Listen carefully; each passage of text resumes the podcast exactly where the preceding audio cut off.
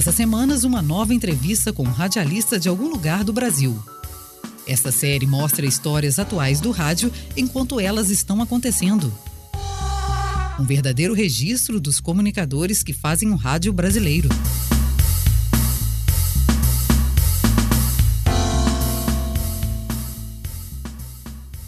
No programa de hoje, eu vou entrevistar a radialista Roxane Ré. Ela tem 56 anos de idade e está há 33 anos em emissoras de rádio. Ela é âncora de programas jornalísticos da Rádio USP em São Paulo. E apresenta diariamente ao vivo Jornal da USP no Ar, que é transmitido também pela Rádio USP de Ribeirão Preto e pela internet. E agora, vamos ouvir alguns trechos do programa apresentado pela Roxane. Bom dia para você sintonizado na Rádio USP, sétima em ponto. Estamos iniciando o Jornal da USP no ar, primeira edição. Vamos a um resumo das notícias em destaque nesta manhã de sexta-feira, 6 de agosto de 2021. O Brasil registrou 1.086 mortes por Covid-19 nas últimas 24 horas, totalizando nesta quinta-feira 560.801 óbitos. E você também vai acompanhar nas entrevistas de hoje. O trabalhador brasileiro completa um ano sem reajuste salarial acima da inflação. Os dados são da pesquisa Salariômetro, divulgados pela FIP. Vamos trazer os detalhes para você.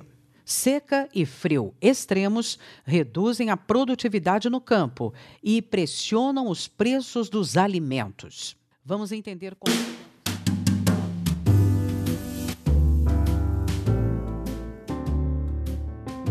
Antes de começar a nossa entrevista, Roxane, eu quero te agradecer pela atenção com a nossa produção. É um prazer receber você no nosso programa, onde todas as semanas nós entrevistamos um radialista de algum lugar do Brasil. E hoje você está representando São Paulo. Bem-vinda, Roxane. Tudo bem? Como vai? Muito obrigada pelo convite. Estou muito orgulhosa, lisonjeada de poder representar a rádio, né, o trabalho jornalístico de rádio em São Paulo, né, que é uma grande praça com muitos profissionais de extrema qualidade, um rádio feito há muito tempo, né, querido? Agora que você fez aí a, a, a, passagem do tempo, é que eu me dei conta dessas três décadas que passaram tão rápido. E eu vou começar fazendo a, a primeira pergunta justamente por aí. Como foi o seu início no rádio? Vamos lá, tudo muito brevemente, de forma muito resumida. Uhum. Eu estava fazendo jornalismo na PUC de São Paulo e um professor meu de rádio, jornalismo, João Batista Torres, era professor né, e também trabalhava na rádio, naquele momento na Rádio Gazeta. Ele já havia passado pela Rádio Bandeirantes, outras emissoras de rádio. E eu fiz um trabalho para ele e ele gostou. Disse: Olha, você vai fazer rádio. E eu dei risada, né? Peguei minha nota com muito orgulho. Disse: Não, professor, não é nada disso. Eu odeio microfone, eu odeio câmera, ficar à frente das câmeras. Meu negócio é escrever. Meu interesse é jornalismo impresso, revista, jornal, mas muito obrigada, professor, pelo, pela atenção, pelo carinho, pelo elogio, pelo incentivo. Muito bem. Um ano depois eu estava estreando na Rádio Gazeta, ele me pediu para fazer um teste. Vem cá, você vai fazer um teste aqui na rádio? Ah, tá bom, vamos lá. Pensei comigo, vou fazer rádio escuta, sentar, escrever, nada. Ele me colocou no microfone. E eu estreiei em março de 1988 na Rádio Gazeta. Comecei com é, programas musicais de jazz, MPB e jornalismo cultural. Foi quando eu comecei a iniciar o meu caminho, meu longo caminho de entrevistadora também, né? Uhum. Especialmente, o maior destaque foi como entrevistadora e âncora, é o que tem sido. Uhum. E aí depois outras emissoras, né? Aí, querido, você vai me perguntando, porque aí foi Gazeta, foi Alfa, foi Rádio Eldorado, uh, depois CBN, voltei para a Rádio Cultura, fiz a CBN por 15 anos, voltei para a cultura, fiz Rádio Estadão, né? No primeiro momento, Rádio Dourado, depois o projeto de Rádio Estadão e ESPN. E aí eu fiz a Rádio USP, que é onde eu estou hoje. Ou seja, o seu professor estava certo, então. estava absolutamente certo. Ele estava porque certo. Porque foi uma paixão incrível. É. Eu nem sei te dizer que paixão foi essa. É, e uma vez a paixão pegou, ela não larga mais. Não tem jeito. Não, não. Quem conhece rádio é sabe. É, digamos, a emoção que o rádio proporciona, né? Que é isso que a gente está fazendo agora, de repente, podcast, áudio. Né? Você me ligou e a gente já está no ar, já está é. conversando com as pessoas. É verdade. Né? A, o imediato do rádio é uma coisa muito, muito intensa, né? E, de muita responsabilidade também. Sem dúvida nenhuma. O perfil da, do jornal ou da rádio USP, qual é o perfil de público? Vamos lá, um pouco antes da, da gente começar esse projeto, que ele tem quatro anos e meio, o Jornal da USP no ar, uhum. é basicamente o jornalismo cultural, é, algumas matérias de jornalismo científico e uma excelente programação musical, né? Uhum. É, que eles já têm há muito tempo, muito tradicional, programas incríveis musicais, muito tradicionais. É, é. Então, é, o perfil do público é voltado para o público adulto que gosta é, de matérias científicas, de debates e de boa programação musical. É, hoje nem se usa mais falar MPB, mas é a música de qualidade, né? né? Música de qualidade. É, regional, que você não ouve em lugar nenhum, músicas antigas importantes, eras importantes musicais e uhum. essa programação básica. Como é produzido o seu programa? Qual é a rotina de produção? É insana, louca e alucinada, como toda. É, eu confesso que em, em outras emissoras é, de porte maior, é, eu tinha à minha disposição é, duas produtoras, ou uma produtora e uma assistente. Hoje é tudo faça você mesmo por você. Então, é, nós temos uma reunião semanal de pauta em que todas as cabeças pensam juntas, outros editores, mas a produção é minha, a edição é minha, a apresentação é minha e eu mando ver mesmo, não tem jeito.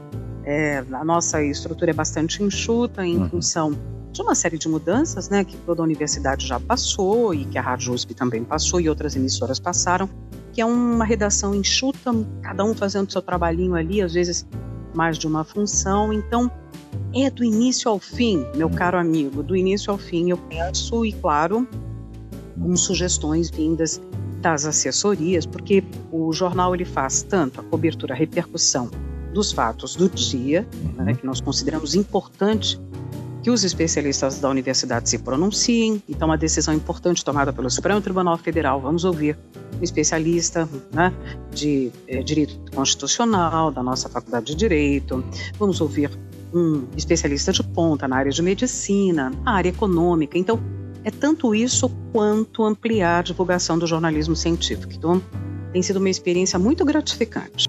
Você que teve a experiência de ter trabalhado com equipes maiores ou com uma estrutura maior, e você hoje tanto apresentando quanto também trabalhando na produção. Qual das duas experiências você se sente mais à vontade ou você já se adaptou com essa atual? Uhum, já me adaptei. Eu acho que o jornalista basicamente é isso, né? Ele lida com as intempéries. Então ele corre atrás do carro, ele vai para a coletiva, todo mundo se empurrando, ele vai para uma entrevista de sopetão, uma transmissão ao vivo, com produção, sem produção, com uma equipe grande. Já fiz programas de auditório que a gente fazia, tirava do estúdio, né? Uhum. Um estúdio móvel na CBN, por exemplo. Nós fazíamos dentro de uma livraria eu tinha uma produção, três apresentadores, três é, produtores, então eu ficava num palco com os entrevistadores, eu tinha uma repórter que podia levar o microfone, fazer as perguntas. Então já fiz disso grande, eventos grandes, uhum. ou dentro de uma Bienal do Livro, por exemplo, em que eu entrevistei 15 escritores em duas horas e pouco, né? Dentro de um estúdio aquário, como a gente costuma chamar. Até hoje, ali quietinha na minha sala, na USP, pensando no programa, produzindo, editando. Agora nessa versão home office, querido, né? Uhum. Essa jornada maluca que a pandemia nos impôs, né? Em frente ao computador, com a mesa de som aqui ao meu lado, onde eu estou agora, com as minhas caixinhas, meu microfone de mesa, e aqui eu faço, aqui eu produzo e aqui eu edito, e daqui eu faço a rádio ao vivo. Então, me adaptei, eu acho que como todo bom jornalista, é, me adaptei a todas as situações, as mais variáveis possíveis. Agora, na sua opinião, está faltando algum formato ou gênero de programa no rádio? Vamos lá, sempre falta, né? Porque a gente precisa de alguns nichos. Hum. É, eu gostaria de ver um programa assim feminino, mas não, não é aqueles programas versão modelo feminino é da TV, tá? É, com todo respeito ao, ao, ao estilo desse programa, eu estou me referindo a um, um, uma outra é uma outra cara, um outro tipo de programa que seria um pouco o que a gente vê é, de posições nas redes sociais, esse movimento feminino muito forte, né? Muito hum. cheio de opinião. Eu queria ver. Você vê isso em alguns podcasts, viu? Já tem alguns podcasts tratando desse, desse tipo de programa que eu tô te falando. Que eu acho que seria bastante interessante, porque o público feminino está muito presente no rádio e assiste de tudo, acompanha esporte, tudo. Mas não tem um programa específico com essa temática, na minha opinião. Eu acharia bastante interessante com a participação do público feminino dentro do programa, é isso? Isso, com entrevistadoras, né, personalidades importantes, essa gente, essa jovem, né, essa participação jovem que você vê nas redes sociais, tem muita uhum. gente organizada, organizando coletivos. Essa moçada jovem, eu acho que precisaria ter mais voz, sabe? A minha opinião. É uma boa ideia. Agora, a pandemia, ela afetou de alguma maneira a Rádio USP, ou especificamente o seu programa? Que maneira? Olha, afetou. Eu acho que afetou todo, toda a produção jornalística, né? Nós uhum. tivemos todos que nos adaptar à cobertura diária. Então, hoje eu faço blocos pré-gravados. O jornal está acontecendo ao vivo e eu estou aqui é, na, no canto da minha sala como se estivesse na Rádio USP, no meu estúdio da Rádio USP. Okay. E assim outros outros profissionais. Então eu vejo ali a minha querida CBN, né, minha rádio é, do coração, né, onde eu passei a maior parte da minha profissão, uhum. é, onde por onde eu ganhei dois prêmios importantes. Então vejo o pessoal ali também, um no estúdio, ou numa casa fazendo. Então acho que os jornalistas tiveram que aprender a transmitir de casa, da sua sala, né, uma rádio ao vivo, uhum. é, entrar para a internet de uma vez por todas, porque hoje não tem mais rádio, não tem TV, não tem vídeo, está tudo misturado. É verdade. Né? A, o digital hoje possibilita isso, então sim, a rádio foi afetada, fomos todos pro. A nossa redação é toda em casa, cada um no seu cantinho, mas todo mundo conectado junto, trabalhando no, sabe, compartilhando drive, compartilhando é, grupos de, de, de, pautas e fazendo reuniões por mídia, por Skype. Assim também gravo as entrevistas. Então, eu acho assim, eu acho que afetou duramente né, o trabalho jornalístico exigiu de todos nós uma adaptação muito importante. Né? Fora o pessoal que está na rua de máscara, sob o risco de todos, né, todo esse risco que a gente viu. Muitos amigos se contaminaram, alguns se internaram, eu acompanhei muito preocupada mas eu acho até que tive o privilégio de poder fazer o jornalismo aqui de casa. Agora, você acha que pós-pandemia, você acredita que parte disso nós nos adaptamos, ou que o rádio se adaptou, fica ou volta ao que era? Ou seja, os radialistas voltam ao estúdio e isso que nós conseguimos fica na reserva? Boa pergunta. Eu acho que depende do modelo né, de hum. emissora. Eu acho que tem emissoras que já estão lidando com muita facilidade com a gravação e um, os links e as transmissões ao vivo do estúdio. Eu acho que boa parte vai voltar para o estúdio, é a impressão que eu tenho, sabe, Walter? Uhum. Agora, o nosso, por exemplo, o nosso modelo da Rádio USP, é nesse primeiro momento de retorno, eu já estou me preparando para o retorno, uhum. após a segunda dose e o tempo necessário, né, os 14 dias após a segunda dose, é, deve voltar aos pouquinhos, né? Então, volto eu, por exemplo, e o meu técnico, cada um do seu estúdio, ainda de forma separada, e, e aos poucos a redação da Rádio USP deve voltar. É, e acho que vamos incorporar, sim, essa experiência, assim como no trabalho, né, uhum. né, para todo mundo, quem pôde trabalhar de home office. Eu acho que também na área técnica, na área de produção, área jornalística, acho que vai ter muita gente que vai fazer boa parte do trabalho de casa. Não será o meu caso, eu imagino. Né? Eu vou voltar para o estúdio e feliz da vida. Nossa, que vontade. Saudades, né? muita saudade, muita, muita, muita. Agora, como a Rádio USP foi usada para ajudar as pessoas na pandemia? De que maneira? Hum, excelente pergunta. Eu acho que nós, é, da universidade, e ela como emissora universitária, educativa, teve um papel importantíssimo, né? E falo hum. disso com muito orgulho, porque acabou acontecendo de eu estar numa emissora é, com essa responsabilidade no momento de pandemia, uhum. tendo que divulgar a ciência produzida pela USP. Então nós tivemos que reprogramar toda a pauta. Eu estou praticamente há mais de um ano e meio.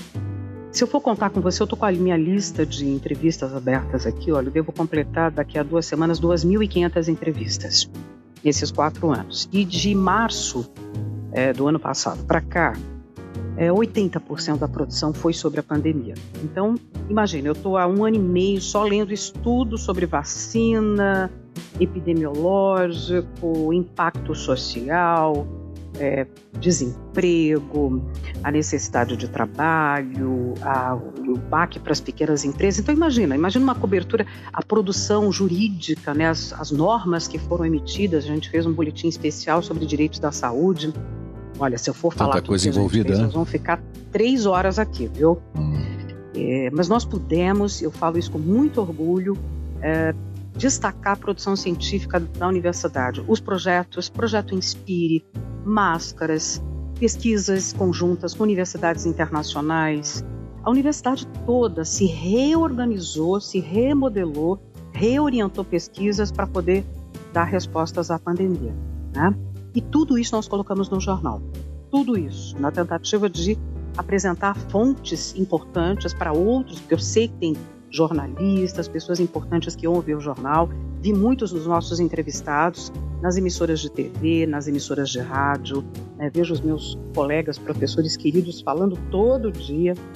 Então, o jornalismo científico ganhou um espaço importante, a ciência, a pesquisa, e nós, eu tenho certeza que nós tivemos uma contribuição importante. Fora ah, o dia a dia né, das informações sobre como se prevenir, em que estágios da pandemia atravessamos, qual é o momento atual, o que devemos fazer, o que não podemos fazer, o que os nossos especialistas estão dizendo, uma luta insana contra fake news, né, contra ataques nas redes sociais. Então você publica um estudo, as pessoas dizem, não, a USP está errado, o pesquisador é maluco. A chancela USP nós sabemos que é de credibilidade. Agora, o rádio é confiável na informação? Por que, na sua opinião? Olha, eu passei em emissoras de rádio e eu acho que o nível de produção jornalística em rádio, uhum. eu falo por São Paulo, porque é o que eu conheço, uhum. é, eu confio muito. É, se você for falar em viés ideológico, posição de colunistas, isso aí é um outro departamento, né? Uhum. Agora, nós temos ali um trabalho muito árduo de âncoras, de repórteres que checam informação, que fazem o possível e o impossível para colocar as fontes, né? enfrentando os desafios todos. E eu confio em, em boa parte desse trabalho, okay. na maior parte desse trabalho. Garanto o trabalho que nós, na Rádio USP, fazemos, o trabalho que fiz no tempo que passei na Rádio CBN. Mas, assim, nós sempre somos acusados de uma coisa ou de outra, né? Uhum. Então, eu entrevisto um professor da FEA hoje, com uma visão mais mais direitista, um professor da ciência política mais à esquerda. Então a gente vai ser acusado de só colocar um lado e aí, próxima entrevista, eu coloco um outro espectro de entrevistado e a gente vai tentando dar conta e dar resposta disso tudo, né? Agora, acusações sempre virão, né? Claro, sempre claro. virão. E hoje você tem um jornalismo de opinião em algumas emissoras que é bastante escancarado. A gente não pode nem dizer que o ouvinte ou o telespectador não conhece qual é a posição editorial daquela emissora. O, muitas vezes o trabalho do repórter ali é um trabalho muito correto de, de cobertura da fonte, da informação. Então, a gente tem que separar um pouco essa questão do, do viés ideológico, da parte editorial de um jornal, de uma emissora, né, de, um, de uma TV, e o dia a dia, a batalha, a grande batalha. Porque se você olhar, se você assistir, se você ouvir, uma parte do tempo é a reportagem de rua, é a cobertura do fato que está acontecendo ali no momento, né? Então você tem um momento X para opinião, para o colunista. Então, eu acho que ouvinte, eu acho que hoje o público entende muito bem isso, muito bem essas diferenças. É isso que é importante. Eu, eu acredito eu, nisso. Eu também acredito que o público ele cresceu ouvindo rádio e vendo televisão. Então ele já aprendeu diferenciar as opiniões da informação. Eu acho que isso que é muito importante. Agora, uhum. a Roxane, qual gênero ou programa de rádio que você ouve? notícia, querido. Notícia, notícia, mais notícia, mais notícia, mais notícia. Então, eu sou realmente viciada uhum. em notícia. Não é música, eu não vou ouvir no rádio, né? Uhum. Eu ouço em outro momento, né, da minha vida rádio notícia, TV notícia, internet notícia. Então, se eu não estou é, fazendo notícia, eu estou acompanhando, lendo um texto editorial, eu estou assistindo um programa, eu seleciono o que eu quero ver, obviamente, como todo, todo uhum. público. Eu não sou só jornalista, sou público também. Claro. Então, eu escolho o comentarista que eu quero ouvir no momento X. Assisto às vezes um programa porque o repórter que está cobrindo Brasília é genial, aliás, amigo meu, tá lá, eu estou vendo, hum, eu quero ouvir uhum. aquele repórter, eu quero ouvir aquele correspondente, né? Às vezes não ouço a programação da emissora toda, eu ouço determinados jornalistas é, em que eu confio no trabalho. Então, assim, notícia, querido, eu vivo de notícia. E é bastante difícil eu desligar da notícia, te confesso, é um vício. É, e notícia de todo gênero. Por exemplo, nessa cobertura da Olimpíada, o que, que, você acha que eu vi? Deu um jeito de me desdobrar entre o meu jornalismo científico e, a, e as Olimpíadas. Claro. Então, eu nem vou perguntar sobre a televisão, porque também na televisão você vê e ouve notícias. É isso, né? É, as emissoras jornalísticas, os documentários, gosto muito de documentários, e as emissoras de jornalismo.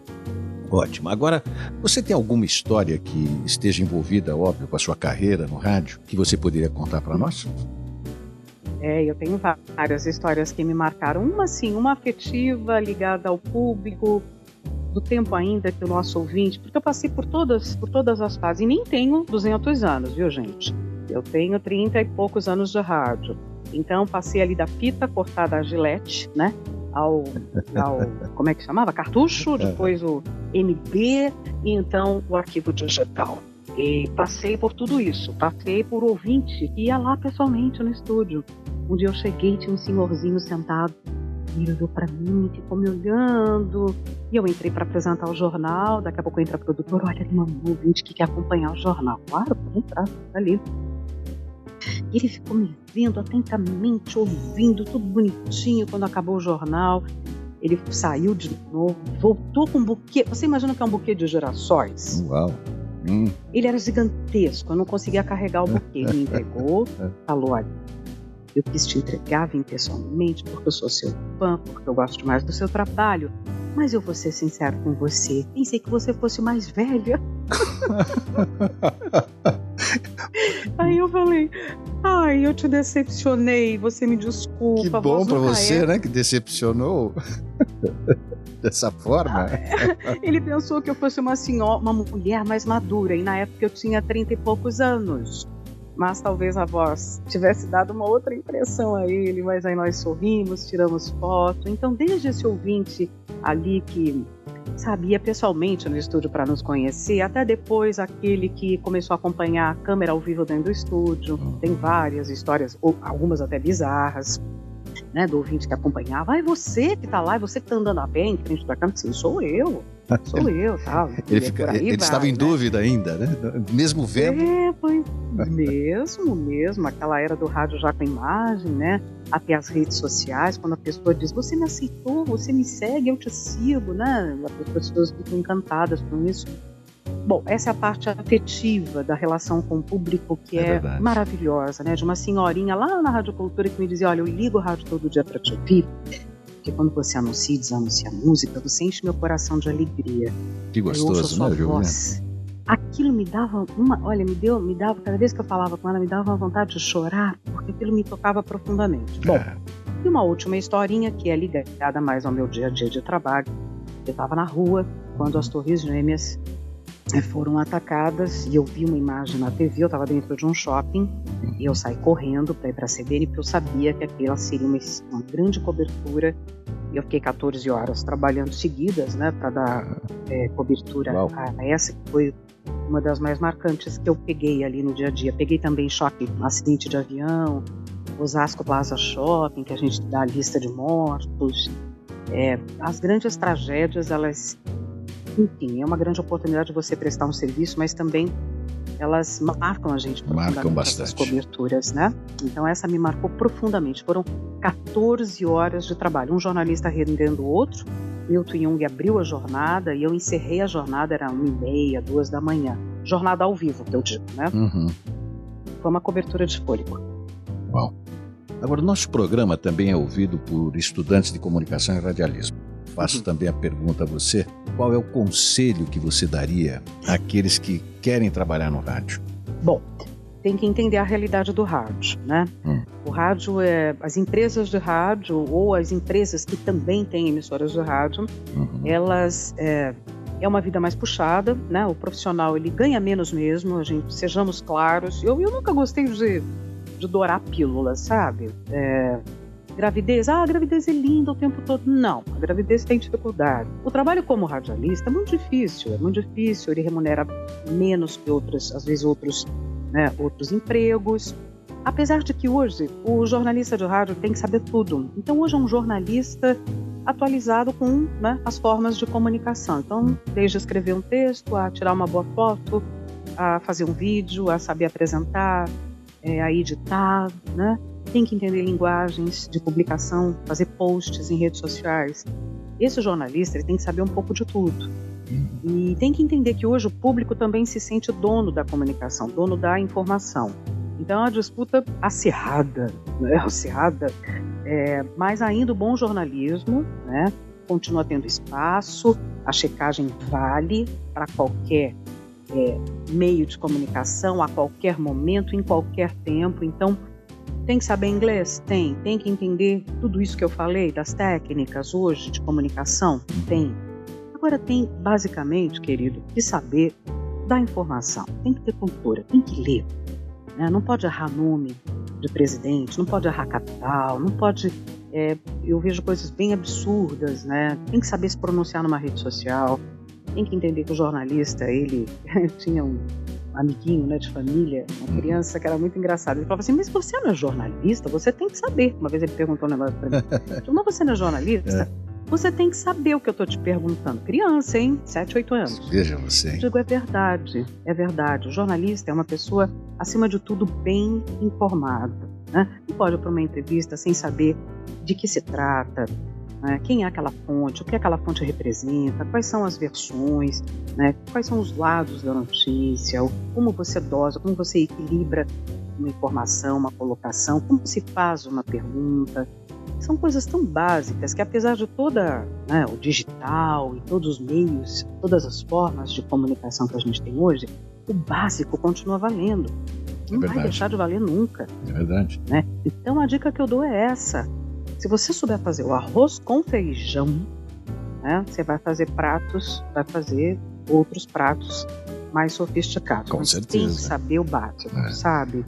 E esse exemplo que você deu, né? O menino conta que o jornalista tem que saber a informação. Eu acho que a responsabilidade que tem a pessoa que comunica no rádio ou nos meios uhum. eletrônicos, na mídia de massa. É uma responsabilidade muito grande, porque as pessoas do outro lado elas realmente acreditam naquilo que a pessoa está falando.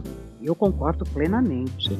É, é muito importante a fala, a posição de um jornalista, por isso, né, a importância de um colunista, de um comentarista que ainda mais claramente né, coloca uma posição, faz uma análise, é de extrema relevância. Um âncora, que o âncora por padrão ele, ele mais costura a informação, né? Ele é como se ele montasse essa concha de retalho, né? Uhum. Chama o colunista, conversa com o entrevistado ao vivo, volta para o estúdio, dá espaço para o repórter, complementa a informação com o que ele tem de cabeça ou com o texto que ele está agregando, juntando informações.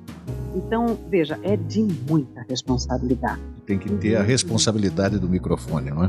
Isso, isso. Por mais, por mais é, às vezes a gente tem visto essa forma padrão mais à vontade, a forma de se comunicar mais aberta, menos formal, isso uhum. tudo está valendo, eu acho que vale. Claro, claro. Mas tem que continuar passando a informação correta, né? Isso é primordial, é fundamental, sem dúvida nenhuma. Agora, uhum. parte do nosso programa que nós temos agora, a roleta das perguntas. Hum, é, eu tenho 50 perguntas aleatórias no computador, eu vou acionar aqui. Você fala. Que medo! Você vai falar para onde quiser. Eu vou apertar, parei. No que ah. parou, você responde. Responde. Tudo, tudo bem? Vamos lá. Ok. Valendo. Uhum. Ah, Deixe-me ver. Que tal agora? Parei. Como você descreve a cor vermelha para uma pessoa cega? Ah, eu diria para ela que é quente. É quente, é como calor. É como colocar a mão próxima do fogo. É, é isso é de uma radialista, né? É, posso ir para a segunda? Pode. Ok, valendo. Uhum, vamos lá. E parou. Parei. Qual é o seu som favorito? Ah, eu tenho dois. Dois. Pode ser? Então, É, eu gosto demais de voz de criança. Eu adoro. Tem uma menininha que tá fazendo o maior sucesso. Eu não tinha visto o rostinho dela ainda. Uhum. Quando eu vi, fiquei ainda mais encantada, obviamente, né? Mas a voz, a voz dela, a fala dela, o jeitinho dela falar é uma coisa, eu acho delicioso, é voz infantil, voz de criança. Passa alegria, criança, né? Eu adoro sensação. pássaros cantando. Também um ótimo som. Posso ir para a terceira? É, vamos lá. Ok, valendo. Parou. Parei. O que realmente a deixa contrariada? Hum. Ai, tem muita coisa, mas mais, eu vou pensar no que hoje, atualmente. Ah, hoje o que mais me deixa irritada é. Eu acho que é fake news mesmo. Eu acho que é fake news. Eu, eu vejo. Eu estou trabalhando muito com essa área de ciência, né, saúde. As pessoas não entendem nem sobre o que elas estão falando. A falta de lógica, às vezes, do que elas estão reproduzindo ou passando adiante, né? Sim. Não faz o menor sentido o discurso ou a ideia. É, eu vi coisas muito absurdas sobre vacina, por exemplo. Isso, isso realmente tem me deixado muito irritada nos últimos tempos. Se eu disser que não, eu tenho vontade de bater boca, de, de, de dizer não, não é isso, mas não faço. É, eu batalho com a informação, com o texto, com a informação, quem ouvir, enfim. É, mas é difícil, é? Porque as consequências são graves, não, não é uma consequência é. simples, aquilo que é, não mexe com a vida. Não, mexe com a vida, literalmente, mexe. das pessoas, né? É terrível isso. Mexe. Eu passar para frente, por exemplo, que, uma, que a é. vacina me dá problema neurológico, não, que, me, eh, eh, que altera o meu DNA, por exemplo, né? Que absurdo. As pessoas estão passando essa informação à frente, né? É. Então, é isso. É Fortalece o, o, seu papel de jornalista. Agora, antes de encerrar, é, você, hum. quer, você quer falar mais alguma coisa que eu não perguntei a você, que está faltando ainda na entrevista? Ah, eu quero sim. Eu quero dizer que o, a comunicação ela está muito valorizada, né? Pela, uhum. Pelos meios digitais, pelas redes sociais. Todo mundo ganhou voz, ganhou vez, ganhou perfil, pode ser seguido, pode falar e tem uma responsabilidade nisso. Agora, o jornalismo tradicional está sendo atacado, duramente atacado. O jornalismo profissional, né? Uhum. O sujeito que aprende tem responsabilidade, né, trabalha 10, 12 horas por dia para apurar informação, não é o dono da emissora, não é a voz mais forte dentro, mas está ali batalhando, está ali uhum. fazendo o seu trabalho. É, então o jornalismo está sendo duramente atacado, né? E eu quero aqui dar, pedir uma voz de confiança às pessoas com o trabalho dos jornalistas, né? O sujeito que está lá no meio da manifestação, ele não está a favor do presidente, contra o presidente, ele está ali apurando o que está acontecendo, né? As pessoas estão misturando tudo. O mensageiro da, né, da história não é a história, não é a mensagem, não é o lado X ou Y. Então, é, quero fazer esse, essa defesa do jornalista. O jornalismo profissional é uma profissão deve ser respeitada, deve ser considerada. Se os abusos forem cometidos, tem que ser denunciados. Se erros graves forem cometidos, claro. tem que ser apurados, né, como todo profissional. Mas tem que ser respeitado. Roxane, mais uma vez, muito obrigado pela sua participação. Eu acabei de conversar com a radialista, jornalista Roxane Ré, da Rádio USP de São Paulo. Obrigado a você que está ouvindo o nosso programa. Até a próxima entrevista com um radialista de algum lugar do Brasil. Até lá!